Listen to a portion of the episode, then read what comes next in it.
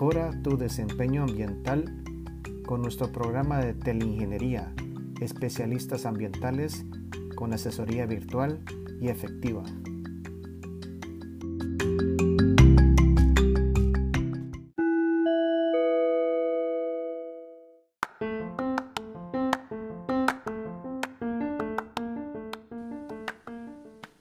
Hola amigos, un nuevo segmento de nuestro podcast Circularidad del Centro Guatemalteco de Producción Más Limpia, siempre buscando información para poder compartir de colegas, amigos que tienen siempre esa actitud de compartir información, de contar experiencias, lecciones.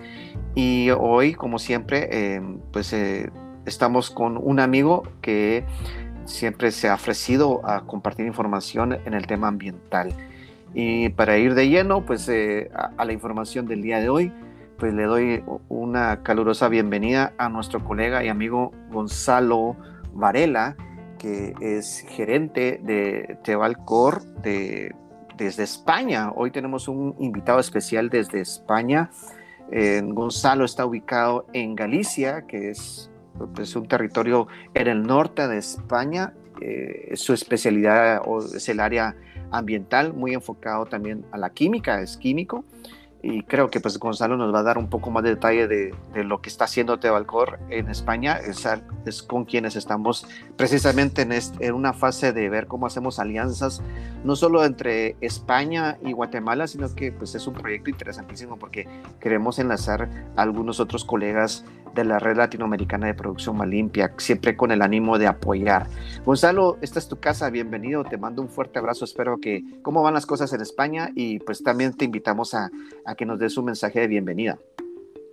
Hola Luis, eh, muchísimas gracias por tu invitación. Eh, siempre es un placer compartir eh, experiencias con gente que día a día está luchando por mejorar nuestro ambiente, ¿no? nuestra sostenibilidad en el planeta. Y, es un placer, lógicamente, compartir estos minutos contigo y con los oyentes. ¿Qué, qué hace Tevalcor? Para que nos cuentes un poquito de qué andan. Pues es una corporación, eh, somos una corporación formada por empresas especializadas en crear soluciones tecnológicas y ambientales y ayudamos a clientes, instituciones al desarrollo sostenible, eh, desde la parte de ingeniería, diseño, hasta fabricación, instalación y puesta en marcha de soluciones ambientales. Eh, recientemente estamos eh, ampliando líneas de negocio hacia la construcción sostenible para demostrar que se puede hacer. estamos creando en Ecuador una casa eh, sustentable, ¿no? ¿Qué decís ustedes en esa zona sustentable? Eh, donde vamos a certificarla eh, con una certificación medioambiental y también queremos pues, compartir nuestras experiencias con, con el mundo académico, universitario e ingeniería. Excelente, sí, creo que es, es uno de de los puntos que nos ha llamado mucho la atención de lo que ustedes realizan es esa apertura de buscar eh, lograr impactos y actividades pues, precisamente fuera de España, ¿no? Y, vemos interesante que ahora la virtualidad, pues lamentablemente con la pandemia es uno de los efectos, como hemos dicho aquí en el podcast, es un efecto de la, de la pandemia, es, es el, el, fortalecimiento del uso de la virtualidad y, y de plataformas web, etcétera, que permiten ahorrar costos, eh, permiten lograr alianzas que posiblemente antes creíamos que solo se podrían fomentar y concretar en lo presencial, aunque pues lo presencial nunca, por supuesto, nunca va a tener una sustitución completa, pero definitivamente eh, vemos ahí un potencial interesante. Hoy vamos a hablar con Gonzalo acerca del tema de aguas residuales, que yo le comentaba a Gonzalo que es un tema vigente, principalmente aquí en Guatemala es un tema que sigue siendo vigente, sigue siendo un reto, tanto desde la perspectiva social, o sea, de las aguas residuales que se puedan generar en una comunidad, como también las aguas que se, residuales que se generan a partir de procesos industriales, comerciales o empresariales. Hoy vamos a hablar de esto. Entonces, para entrar ya de lleno y regresando a los puntos básicos, ¿por qué sigue siendo importante, Gonzalo, el tratar las aguas servidas, las aguas que se generan en procesos industriales o empresariales?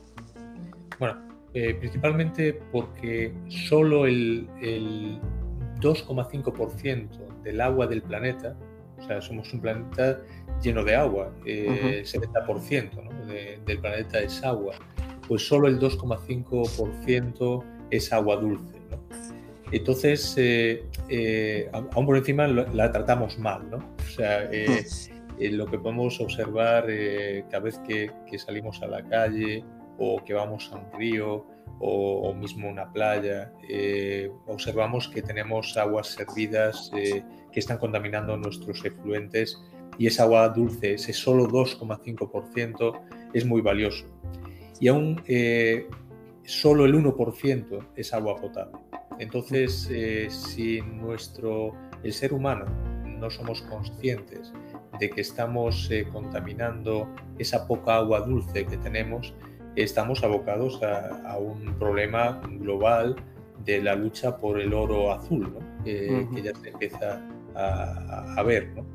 Eh, cuenta que desde hace muchos años la escasez de agua, a lo mejor no la viven en Guatemala, porque es una zona un poco más lluviosa, eh, pero sí que hay una escasez de recursos hídricos, es decir, eh, una eh, ciudad cada vez le resulta más difícil el conseguir agua potable o de calidad. y, y, definitivamente, pues, creo que en el contexto que nosotros trabajamos en los últimos, posiblemente en los últimos cinco años, aquí en el Centro de Producción Limpia, hemos enfatizado mucho el mensaje que tenemos que recordar que el agua tiene un ciclo y que precisamente por, por la variabilidad del clima, por estos temas del cambio climático que en las últimas semanas se ha puesto más intensa en las noticias porque sobresalen el, incremento y lo, lo, intenso que son pues las lluvias en corto plazo, o sea, en China, por lo visto, lo que entiendo, es que llovió en tres horas lo que debería haber llovido en, una temporada de lluvia. Y eso cualquier sistema de captación de agua, eh, creo que no se había pensado que tendría que tener ese dimensionamiento. Ah, ah, por supuesto, hay otros tipos de, aspectos ahí que afectaron estos temas, pero, pero por otro lado, estamos hablando que en Argentina se están dando tiempos de sequías muy extremos, o sea, que sí generan un estrés social. Y por otro lado, este, eh, pues eh, están haciendo las, las, pues, las temperaturas, ¿no? O sea, los choques térmicos temporadas de, de, calor, olas de calor, están siendo más intensas. Entonces, de alguna forma, eh, el, tema de, el, el, tema de recurso hídrico está en todo esto, ¿no? O sea, la disponibilidad de agua eh, cada vez es más complicada. Eh, como tú bien mencionas, Guatemala, pues tenemos una característica que somos un país con una alta producción de agua, por decirlo así, pero a pesar de eso tenemos problemas de disponibilidad en muchas comunidades y posiblemente pues una de las conclusiones con muchos colegas es que no es tanto es que no exista o exista agua, sino que cómo la administramos. Y ahí es donde empieza a hablarse sobre parte del ciclo de administración del agua que nosotros tomamos del, del ambiente, está el tratamiento. Entonces, eh, en, tu experiencia, ¿cómo ha ido evolucionando este paquete tecnológico de las aguas eh, según lo que ustedes han ido desarrollando eh, desde España? O sea, ha evolucionado el tratamiento eh, de aguas en comunidades y cómo las industrias se vinculan a esos sistemas de tratamiento que tal vez son parte del, gobierno o cómo es esa administración de las aguas residuales tanto de las comunidades y cómo éste se vincula con el tratamiento de las empresas que se dan en las empresas. Claro. Pues mira, un poco a colación con lo que estabas comentando, eh, date cuenta que el agua dulce en el mundo eh, el 70% está en glaciares y en nieve o hielo. Eh, mientras eh, que solo el 30% de ese, del agua, de ese 2,5 que hablábamos antes, son aguas subterráneas de, difícil acceso. por lo tanto, nos queda solo un 1% de agua disponible para consumo humano en los ecosistemas superficiales, como ríos o lagunas o, o lagos. ¿no? Eh, y eso hace eh, ya otro factor más importante, es que el, casi el 70% de ese agua disponible se utiliza en el sector agropecuario, es decir, para darnos de comer. Eh, el 20% para el sector industrial y el 12% para el sector municipal. Eso eh, hace eh, ver exactamente cuál es el problema, que es, primero, si no tenemos un agua en condiciones, estamos regando nuestros alimentos o dando de beber a nuestros animales con agua de baja calidad. y después el agua de boca que va a llegar a nuestras casas eh, también van a tener grandes dificultades de eh, potabilización. ¿Por qué comento esto? Porque eh, ya hemos detectado desde hace tiempo trazas de medicamentos en las aguas, trazas de anticonceptivos en las aguas y por supuesto, trazas de virus y bacterias. estamos viviendo una pandemia esta pandemia no es algo provocado eh, solo por eh, la aparición de, este virus, sino que los virus y bacterias también los provoca nuestra propia actividad. Mm. Eh, y se hacen más resistentes a lo que es el medio. ¿Y por qué se hacen más resistentes? precisamente por lo que estamos hablando, que el agua, al ser un bien escaso, tenemos que cuidarla muy bien, porque al final es la base de nuestro organismo. Eh, podemos eh, aguantar sin comer días, pero no podemos aguantar sin beber. O sea, y eso es algo muy importante eh, que tenemos que darnos cuenta. Y cuando un punto que estuvimos ahí definiendo con tu persona de, para poder compartir el día de hoy, pues precisamente a esa disponibilidad tan baja que tenemos de agua dulce y agua potable y que por ejemplo en el caso de Guatemala el 90 y pico por ciento del 90 casi que la totalidad de los ríos del país que son las fuentes superficiales que las comunidades deberían estar utilizando de forma sostenible, por ejemplo, para suplir esta necesidad, pues están contaminados y, y una alta un alto porcentaje de esos ríos está tan contaminado que definitivamente mm, se descarta totalmente la posibilidad de, utilizarla para sus fines. Entonces, eh, se ha dado una tendencia, principalmente en ciudades con una alta economía, con un alto movimiento económico, pues la perforación, el uso de, en vez de hacer un esfuerzo de recuperar ríos, nos hemos ido a, a perforar el suelo y captar eh, agua y, ahí ya sabemos las consecuencias que se han ido definiendo, reducción, reducción de la disponibilidad porque cada vez está más profundo eh, estas fuentes y, y, salen más caro eh, y, esas fuentes subterráneas son más difíciles de recuperar en el tiempo, su renovabilidad es más, es más intensa que la de los ríos, aunque ahora hablamos de que con tiempos de sequía hay ríos y lagos que están siendo altamente castigados con estas, estas condiciones, pero ahí es donde surge el tema de reuso, porque la idea de, de, este concepto de reusar es aprovechar el hecho de que extraje, tomé del sistema cierto volumen de agua, pues hay que sacarle el, mayor provecho con el ánimo de no extraer más o, o retornarlo al ambiente de una forma más estratégica y no al primer riachuelo que tengo a la vista, ¿no? Entonces, ¿cómo es esa experiencia de ustedes en este sentido, en el enfoque del reuso de agua? ¿Qué, qué, qué alcance le están dando a, a, esa acción de tratar y en vez de disponer donde se tenga, pues darle un reuso ya sea interno o con una parte externa estratégica, ¿no? Pues mira, Luis, eh, realmente es algo eh, curioso. ¿no? Eh, volvemos a que no somos conscientes eh, de la necesidad del agua potable. O sea, no mm. somos conscientes porque abrimos un grifo en nuestras casas, nos vemos el agua y solo nos preocupamos cuando nos sale. ¿no? y claro, es preocupante lo que acabas de comentar, ¿no? que el más del 90% de, o 95% de los ríos de superficie, el agua superficial disponible que tiene su país, eh, que vaya contaminada, eh, a mí me resulta eh, algo que debemos de actuar, pero ya, ¿no? O sea, no, debemos de, de, ser pasivos, debemos de ser activos. ¿Y a quién tenemos que convencer? Tenemos que convencer a, las entidades políticas, a las entidades industriales, sectores y al ciudadano. Hacerles entender el porqué de las cosas. Pero principalmente vamos a analizar dos puntos. Decíamos que casi el 70% y el 20% viene del sector agropecuario y sector industrial. Por lo tanto, solo el 12% es para eh, el sector municipal. Por lo tanto, deberíamos de focalizar el esfuerzo en la industria y en el sector agropecuario. O sea, deberíamos de decir, oye, si el 80 por, 90% casi eh, es para el sector eh, agropecuario, tendríamos que ver qué está pasando con ese agua. Pues mire, ¿Qué estamos haciendo nosotros en el sector industrial?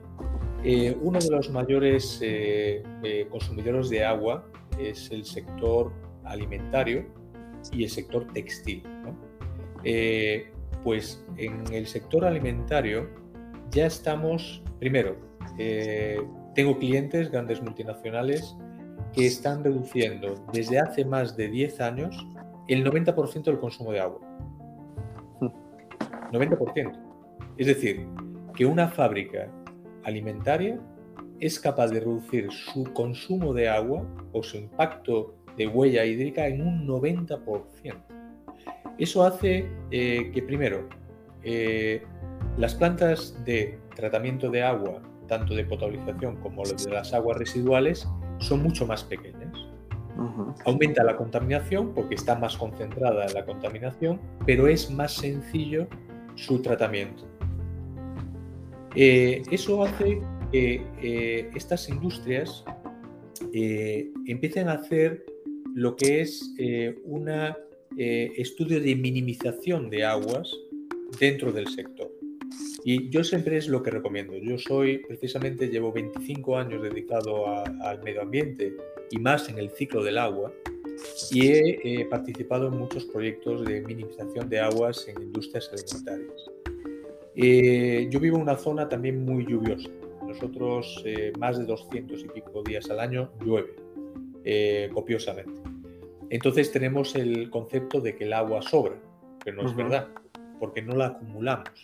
Es decir, como llueve tanto, nosotros agarramos el agua de una fuente superficial.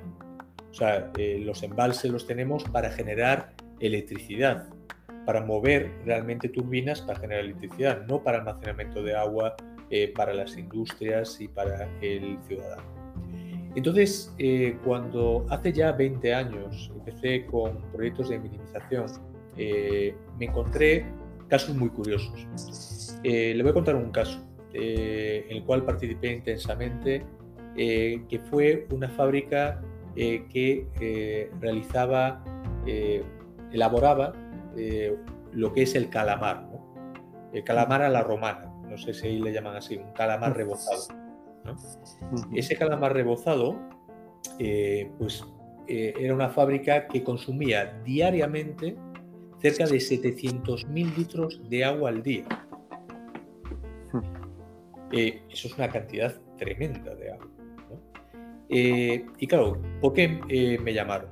Porque tenía un problema de que no tenían espacio para poder implementar un tratamiento de agua eh, con esa cantidad de agua, porque eh, como bien sabe, el tratar el agua también es como el cuerpo humano. Eh, yo siempre explico que el tratamiento del agua es como si fuera nuestro propio cuerpo. Nosotros bebemos o comemos a través de la boca, la boca tiene eh, un desbaste, olemos si huele bien o mal esa comida y tenemos un detector que es la lengua.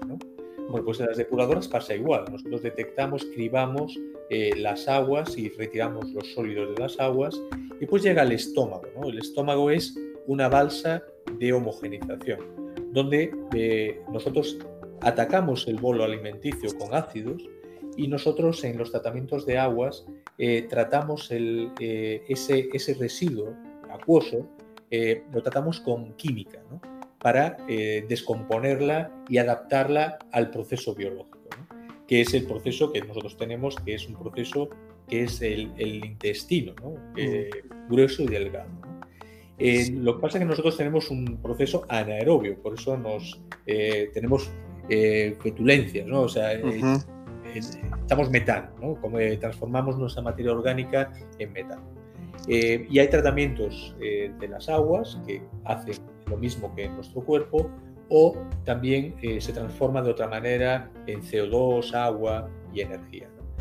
Eh, pues esta empresa tenía ese problema. Decía, claro, si yo necesito un tiempo de residencia, como nosotros cuando comemos, nos decimos, oye, ¿qué nos decían nuestras madres antes de bañarnos en la playa? Decían, no, no, no te bañas que acabas de comer y tienes que hacer la digestión.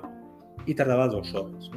Bueno, pues eso hace que nosotros entendamos que para hacer una digestión de una materia orgánica necesitamos un tiempo de residencia. Por eso las depuradoras eh, si tienes que tratar 700.000 eh, mm. litros de agua, son 700 toneladas de agua, eso es muchísima agua, eh, hace que tengas que tener un espacio para hacer esa digestión y llevar el agua en condiciones de nuevo al, medio ambiente, a la naturaleza. Entonces, claro, eso es lo principal que ocurre en la sociedad. Una industria está rodeada normalmente de, son industrias ya eh, maduras, está rodeada de población y no tiene espacio para hacer un tratamiento de aguas, por lo que estamos comentando. Entonces, la primera eh, solución que hay que hacer es analizar por qué consume tanta agua. Bueno, pues eh, cuando empezamos a analizar este, este proceso, nos dimos cuenta de que había mangueras, o sea, la limpieza, en vez de ser en seco, era limpieza húmeda. Es decir, una manguera abierta de agua continuamente corriendo para que el suelo de la fábrica estuviera limpio. Eso ya es un error de base, porque eh, es como si nosotros en nuestras casas eh, hubiera algo en el suelo y en vez de recogerlo en seco, eh, cogiéramos un cubo, una fregona y lo fregáramos continuamente, o lanzáramos un cubo de agua. Eh, lo normal es que en las fábricas se limpie en seco inicialmente y al final del día haya una limpieza más activa ¿vale? para evitar ese consumo de agua. Bueno, pues eh, eso fue una de las primeras choques que, te puedes encontrar en una fábrica. Eh, el mal uso de un recurso tan valioso como el agua. de hecho, en las fábricas siempre están estudiando los costes del producto, pero en cambio no estudian los costes de los recursos, como el agua o los residuos que se generan. Entonces, eh, es algo contradictorio. Eh, entonces empecé a, plantearles a la empresa eh, que empezamos a hacer un estudio durante tres meses, ese estudio, el cual empezamos a darnos cuenta también que el consumo de agua, la presión que hay en la fábrica era muy elevado. Tenía 6 bares de presión. Eh, y le comentamos, oye, ¿por qué no podemos minimizar la presión? ¿Para qué necesitáis tanta presión de agua? Porque al final la presión de agua se utiliza en las fábricas pues para llenar más rápido un circuito, un depósito y demás. Y era ese el motivo. Pero eh, nos encontramos que eh, no era necesario. Entonces lo que hicimos fue no decírselo a nadie y bajar hasta la mitad la presión de agua, a 3 kilos. No se enteró nadie. Conseguimos bajar solo con esa actuación un 30% el consumo de agua. Increíble. O sea, fíjese que son eh, actuaciones mínimas, sin coste, Exacto. Eh, que hace que una empresa que tenía 700 metros cúbicos de agua bajara a 500 metros cúbicos de agua solo con esa actuación. Claro, cuando vieron eso dijeron, vale, vamos a seguir escuchando a este hombre. Por supuesto, por supuesto. si ya me baja de golpe eh, un, un, 20%, 30%, pues ya es, es eh, una barbaridad. Eh, después es un tema de concienciación. yo siempre digo que la tecnología, sirve cualquier tecnología eh, testada para reducir eh, la contaminación. pero el problema es el volumen que tienes que tratar con esta tecnología. Las tecnologías son caras, las tecnologías eh, se deben de comprar y se deben de mantener. Entonces uno debe darse cuenta de que antes de hacer una inversión en tecnología, debe pensar y gastar dinero en evaluar qué es lo que pasa dentro de tu casa.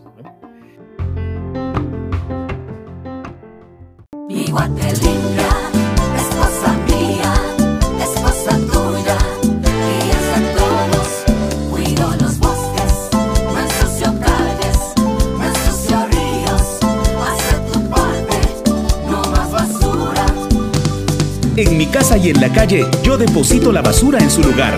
Yo quiero vivir en una guate limpia, sin contaminación.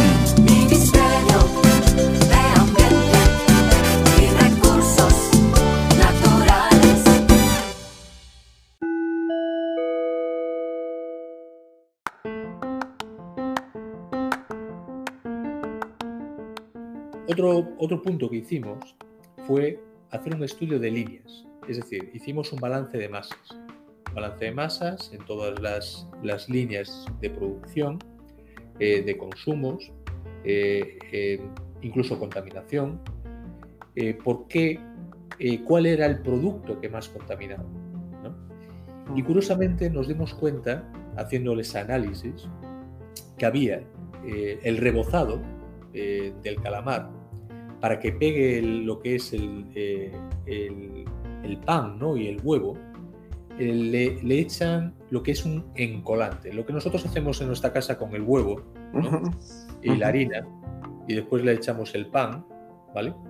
Pues ese en la industria eh, de este sector eh, se utiliza lo que le llaman un encolante, que no deja de ser un, un, líquido en base de almidón. entonces, claro, eh, era como una pequeña ducha, eh, para que entiendan los oyentes, una pequeña ducha donde pasaba eh, los calamares en una cinta transportadora y la ducha iba empapando esos calamares de ese encolante para el siguiente paso de rebozado, antes de llevarlo a la freidora. Porque al final es un proceso como el que hacemos en casa, pero es un proceso industrial. Pues curiosamente, analizando esa, ese encolante, eh, para que nuestros oyentes entiendan que la contaminación de un agua servida eh, puede llegar a 1000 de DQO, este encolante tenía 100.000 de DQO. ¿Vale? Es decir, 100 veces más contaminante que un agua residual servida. Claro, eh, llegado a ese punto dijimos, esto no puede tocar el agua, no puede tocar el suelo. Esto debemos de retirarlo de la, de la, eh, del proceso, pero retirarlo de una manera eh, casi eh, transportando ese líquido a un depósito y gestionarlo. Bueno, pues os puedo decir que la contaminación pasó una reducción incluso de un 50% con la retirada de ese encolante. ¿Vale? Por tanto, ya hemos conseguido dos cosas con dos acciones sin tecnología. Una es bajando la presión y otra analizando cuál es el contaminante que nos contamina el resto de las aguas. Porque eso ocurre en todas las industrias. Siempre eh, encontraréis algo que es el factor contaminante de la fábrica. Y en unas ocasiones podréis retirarlo y otras ocasiones tendréis que isolarlo, tendréis que, buscar la manera de que no toque eh, el, entorno. Lo, que hicimos fue crear cubetos eh, de retención eh, en las líneas, para que no fuera a, lo que es el alcantarillado, al colector de, industrial. Bueno, pues con esas dos acciones ya nos veíamos ya en capacidad de poder mostrarle al cliente una tecnología adecuada para poder eh, minimizar la contaminación, cumplir los parámetros de vertido y poder reutilizar. La parte de reutilización. Bueno, pues lo importante es que en una fábrica, normalmente, eh, una fábrica alimentaria, la parte más sucia es la inicial, porque nosotros recibimos el producto eh, a granel o un producto, si es pescado, viene congelado o viene fresco o hay que limpiarlo eh, y entonces esa parte es la más sucia. Y a medida que vamos eh, llevando el producto, a medida de que va el proceso, procesando el producto, el agua que se utiliza es un agua bastante más limpia. Bueno, pues nosotros conseguimos reutilizar aguas dentro de fábrica de la parte final a la parte inicial. ¿vale? O sea, y también conseguimos una reducción. O sea, porque estamos usando un agua a lo mejor de transporte o de glaseado, por ejemplo, ¿no? Eh, saben que el pescado se puede glasear, se le da un toque de agua eh, y después se congela y ese se le llama el glaseado. Bueno, pues ese agua es un agua limpia totalmente. Y lo utilizábamos ese agua para arrastrar eh, un producto dentro de, de unos tanques. Eh, como ven, sigo eh, sin utilizar tecnología. O sea, Exacto. sigo pensando más eh, en sentido común ¿vale? y consiguiendo mejores resultados. Bueno, pues esa es la parte productiva. Pero ¿qué ocurre en las fábricas? Las fábricas, una vez que termina el turno de trabajo, normalmente entra un turno de limpieza. Bueno, pues les puedo decir que en el turno de limpieza eh, mejor lleve un buen eh, chubasquero aquello era, llovía por todos los lados, ¿no? Eh, dentro de fábrica. Porque es la guerra, es la guerra contra el tiempo. O sea, tienen cuatro horas para limpiar toda la fábrica. Imagínense una línea de producción cuando en sus cocinas acaba de, de cocinar el marido, no la mujer, la mujer siempre suele ir limpiando a medida que va haciendo, el marido va acumulando y va dejando todo al final, ¿no? Bueno, pues eh, nosotros eh, lo que ocurre en las fábricas es que es como el marido, deja todo para el final, no va limpiando a medida que va eh, produciendo. Entonces llega el turno de limpieza y aquello es tremendo. Porque las líneas, eh, las líneas están llenas de ese rebozado que comentábamos, hay que limpiarlo y demás. ¿Y qué utilizan habitualmente? Utilizan eh, pistolas de alta presión, ¿vale? Que hacen una limpieza inicial y hay un arrastre tremendo de contaminación que llega al tratamiento. Eh, y eso es un problema. Un problema porque de repente es como si toda la comida del día te viniera para comer y tienes que comerla, sí o sí, Ujú. ¿no? En esas Ujú. cuatro horas. Eh, entonces, claro, ¿qué se nos planteó? Eh, bueno, eh, esto tenemos que cambiar el modelo de limpieza. Y efectivamente lo que se está haciendo actualmente, eh, yo no llegué a hacerlo, eh, confieso, pero sí que se planteó, fue un cambio de cultura de limpieza. Lo que pasa es que eh, estoy hablando hace 20 años eh, y eh, aún no existían eh, productos de limpieza activa con espuma activa. Es decir, eh, existe ya sistemas de limpieza en seco casi con espumas que actúan sobre esa, esa línea productiva y hace ya una descomposición y una limpieza activa con ese- esos productos incluso son biodegradables, o sea que, se ha conseguido eh, con el tiempo mejorar esas, eh, esos detergentes que, se utilizan. Entonces, claro, realmente solo se utiliza un aclarado actualmente. Y por eso lo que comentaba al principio, que grandes multinacionales han conseguido la reducción del 90% del agua con estas eh, actuaciones que les acabo- de comentar. ¿eh? Y ahora hablaremos de la tecnología. Pues Ok. la, tecno- la tecnología, no sé cómo voy de tiempo, Vamos, vamos bien. Estamos bien. vamos bien. perfecto. Pues eh, como me has dejado hablar, ya sabes Luis, eh, podríamos estar días enteros hablando.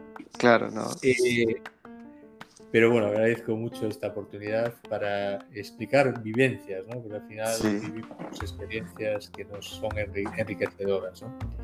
Pues la tecnología eh, como comentaba antes, eh, nosotros eh, somos creadores de tecnología, somos aplicadores de tecnología y gracias a Dios siempre hay gente muy inteligente que mejora la tecnología. Los procesos de tratamiento, de reutilización de aguas, se debe basar en dos premisas. Una es en que sea eficaz y eficiente. Eficaz es que cumpla el objetivo marcado y eficiente que sea fácil de manejar a un coste razonable. Mm. Esas dos premisas son fundamentales, porque tecnologías podemos hablar de tratamientos físico-químicos con reactivos que eh, reducen la contaminación. Es un desbaste, como comentábamos antes del tratamiento del estómago, ¿no? que es química. Eh, tenemos tecnología biológica. ¿Qué quiere decir biológica? Que son unos microorganismos que hacemos crecer, ¿eh? que son los que se alimentan de esa materia orgánica, igual que nuestro cuerpo.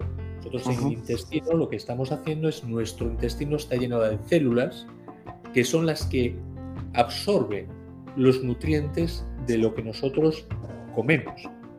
Pues esto hace lo mismo. Ellos se aprovechan para su crecimiento biológico, metabólico, de los nutrientes que encuentran el agua servida, ¿eh? tanto industrial como eh, urbano. ¿no?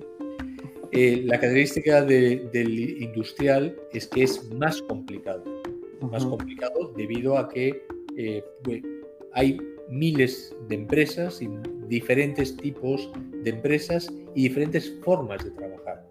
Entonces hay que conocer muy bien los procesos eh, productivos para saber qué, tecnología es la más adecuada. Les voy a contar algún caso, eh, por ejemplo, el biológico. Eh, tuvimos una experiencia ahí en Centroamérica donde un cliente nos eh, dio los datos del agua. Eh, esos datos del agua eh, eran unos datos muy elevados, incluso con una cantidad de agua muy elevada. A medida que fuimos eh, eh, con el proyecto llevándolo a cabo, nos dimos cuenta de que el cliente tenía más contaminación y más caudal. Por lo tanto, le fuimos advirtiendo de que la contaminación y el caudal tenían que corresponderse al estudio planteado. Es como decir a uno que, mira, eh, yo como normalmente un plato y un día le dice, no, no, es que tiene que comer dos. Ya, pero es que yo como un uno. No, no, hoy tiene que comer dos. Y mañana también, pasado también. Y dices, Dios mío, ¿qué va a ocurrir? Va- vas a entrar en un colapso. Eh, pues por eso lo que eh, se plantea con la tecnología eh, biológica es ese tiempo de residencia. Esos son unos cálculos eh, que eh, Luis lo sabe que hemos desarrollado una plataforma de conocimiento, se llama TOR, Technology of Request, donde van a poder ayudarle a hacer esos cálculos eh, dentro de, de la plataforma. ¿no? Y les va a ayudar a entender cuál es la tecnología más adecuada. Porque vuelvo a decir que la tecnología, podemos hablar de membranas de ultrafiltración, osmosis, eh, re- resinas de intercambio iónico, evaporadores, eh, todo lo que te puedes imaginar que pueda estar en el mercado disponible. Ujú. Pero si no tiene conocimiento de aplicación, lo que va a ocurrir es que no sea eficaz y tampoco que sea eficiente. Ujú. Y sin esas dos premisas, por mucho que hagamos, no vamos a poder cumplir con el objetivo de reutilización de aguas.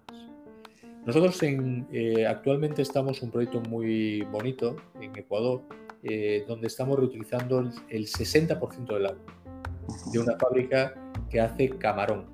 Es decir, tiene, procesa el camarón que cría en unas balsas eh, en el exterior. Ese camarón fresco lo llevan a la fábrica, lo limpian, lo, eh, lo tratan, lo envasan en fresco eh, y lo llevan a diferentes partes del mundo. Para que sepan, Ecuador es, eh, tiene el 55% del mercado mundial de camarón. O sea, una parte impresionante. Y el vertido son 1.500 metros cúbicos día y somos capaces de reutilizar el 60% del agua. ¿eh? Ok. Es algo que ojalá que lo puedan eh, ver eh, en nuestra página web, pondremos las noticias y demás y compartiremos alguna información. Eh, y bueno, eh, un poco esa es la, la- la parte que quería un poco comentar con ustedes. No sé si Sí. cosa- No, yo creo que el- pues, precisamente uno de los valores de, de este podcast es, son las historias. Creo que, que, que siempre es interesante recordar algunos conceptos, pero las historias eh, siempre dan un valor agregado a recordar lo importante de, las metodologías, de las fórmulas, de los cálculos, sino que e- esa experiencia ya vivida eh, realmente eh, tiene un valor muy especial.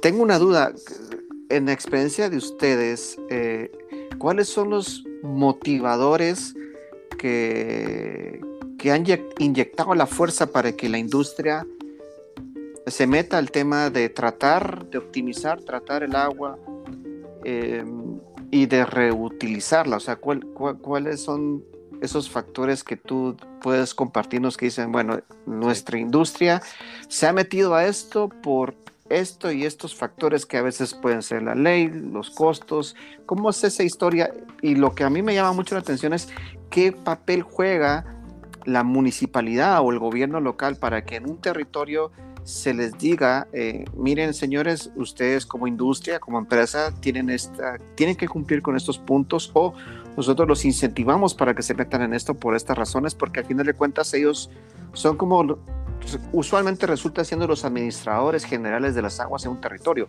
Ellos son los que en, en algunas veces captan directamente también aguas tratadas o no tratadas de la industria. Entonces, ¿cómo es esa dinámica de los factores de motivación para que las empresas, principalmente las empresas, se metan en este tema?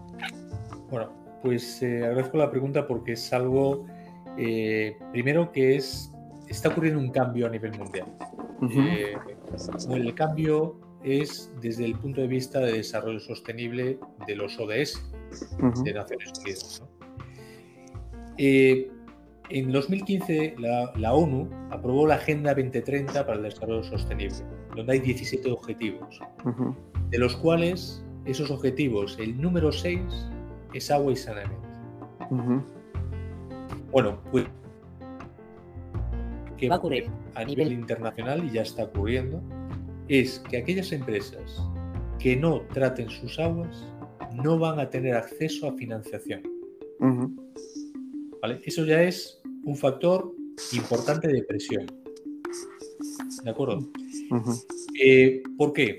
Por desgracia, eh, las empresas, eh, hasta hace poco, eh, hay muchas empresas son, tienen una conciencia en sostenible muy elevada y han hecho grandes esfuerzos. son clientes que, reconocidos a nivel internacional. Eh, estas empresas sí que tienen ese carácter eh, sustentable en el que quieren mejorar. ¿no? Pero las otras empresas, eh, hay dos factores fundamentales, que es la presión administrativa eh, y el coste del agua mm, y la escasez. O sea, al final es si no tienes agua, tienes un problema.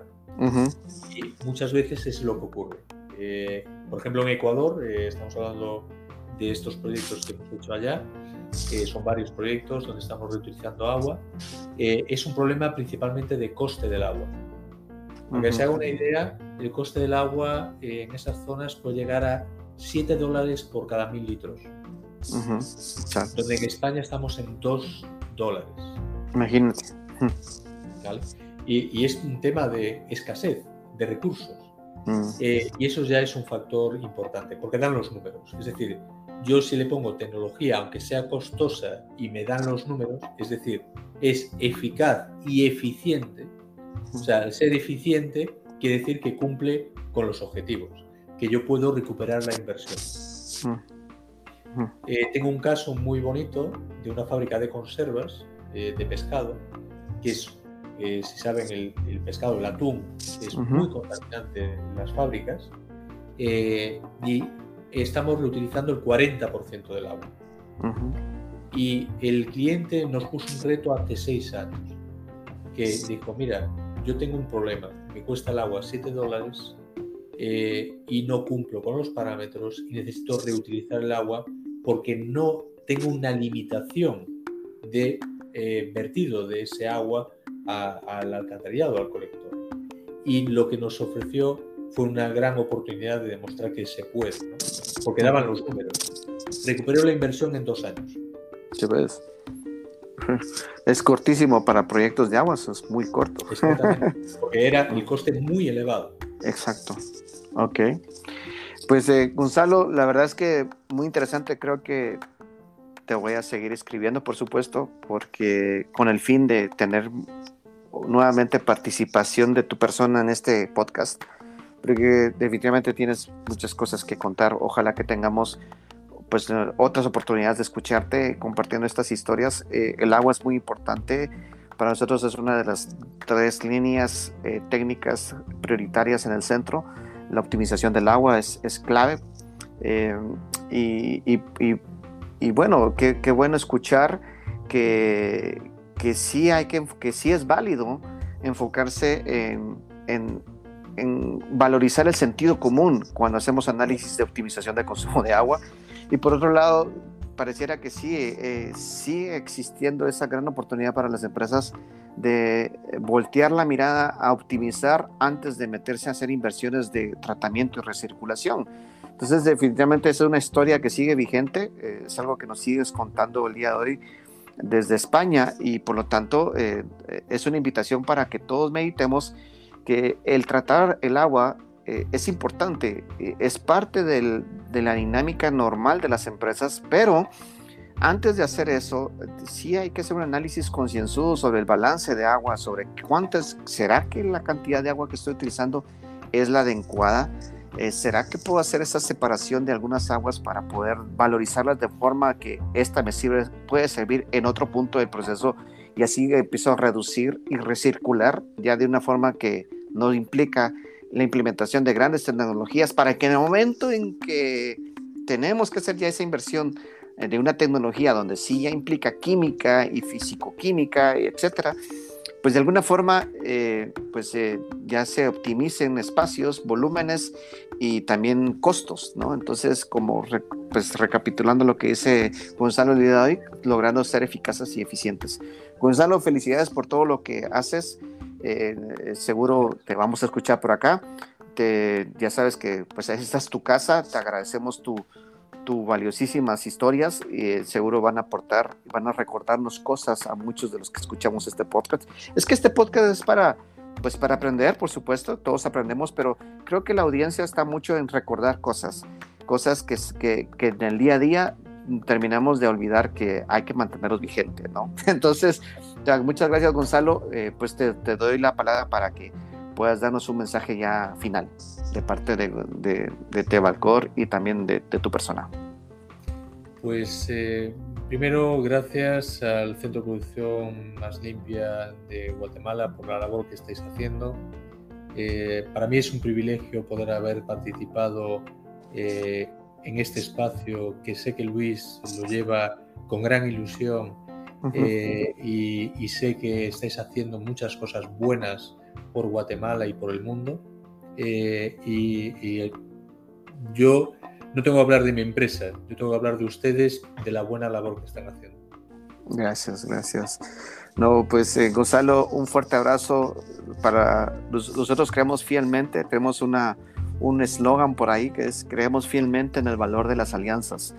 Definitivamente para poder transformar nuestro mundo siempre se ha logrado a través de la unión de, muchas cabezas, de muchas intenciones, eh, de poder ser fríos, por decirlo así, en que ser sensatos, mejor dicho, que pues cada quien ve el mundo a su manera, pero que sí existe esa oportunidad de poder llegar a, a términos en que todos nos sintamos cobijados en las acciones que se pueden realizar y sentir que estamos cumpliendo lo que nosotros buscamos individualmente, pero que a final de cuentas ese, esa dinámica colectiva sí es, no la podemos perder y, y- y creemos que, que el mundo eh, se mueve gracias a la influencia de muchos, de, de todos, y por lo tanto hay que escuchar y hay que, y hay que trabajar en conjunto. Entonces, eh, este podcast y la labor que hace el centro con mucho cariño, con mucha pasión, en el caso de Guatemala, se, fortalece gracias a las alianzas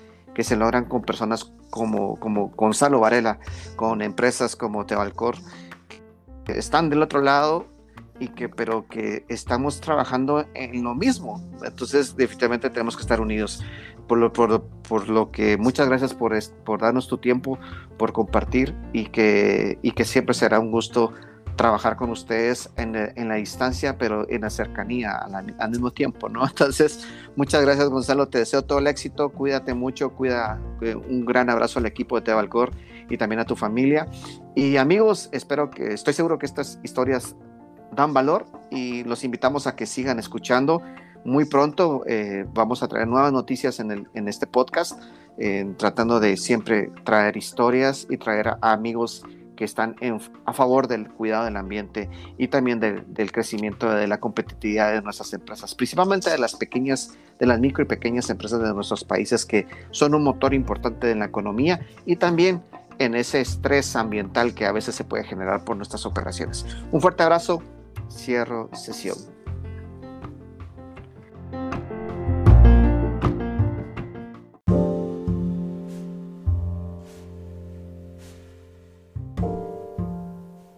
Incluye en tu actitud al ambiente.